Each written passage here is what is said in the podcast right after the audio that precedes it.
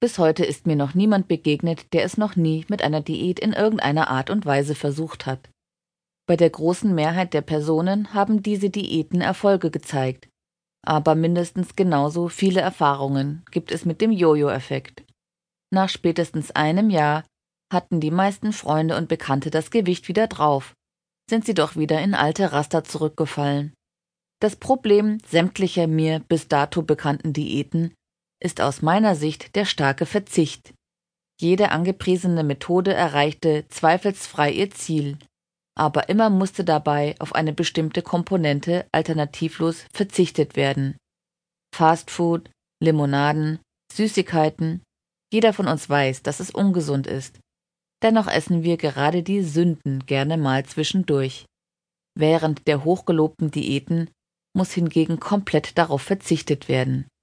Ist man mit dem Programm durch und hat sein Ziel geschafft, erfolgt die augenscheinliche Belohnung. Alles zuvor Verbotene wird jetzt in großer Menge konsumiert. Auch ich habe mich lange mit solchen Diäten herumgequält. Mit der Qual möchte ich an der Stelle nicht sagen, dass die Diäten nicht funktioniert haben. Denn das haben sie allesamt, nur leider immer nur für einen bestimmten Zeitraum. Auf der Suche nach anderen Möglichkeiten bin ich dann auf das Fasten und hier auf das intermittierende Fasten gestoßen. Diese Form lebt vor allem davon, Essen zu erlauben. Es geht nicht um Verzicht, sondern vielmehr darum, seine Ernährung zu organisieren.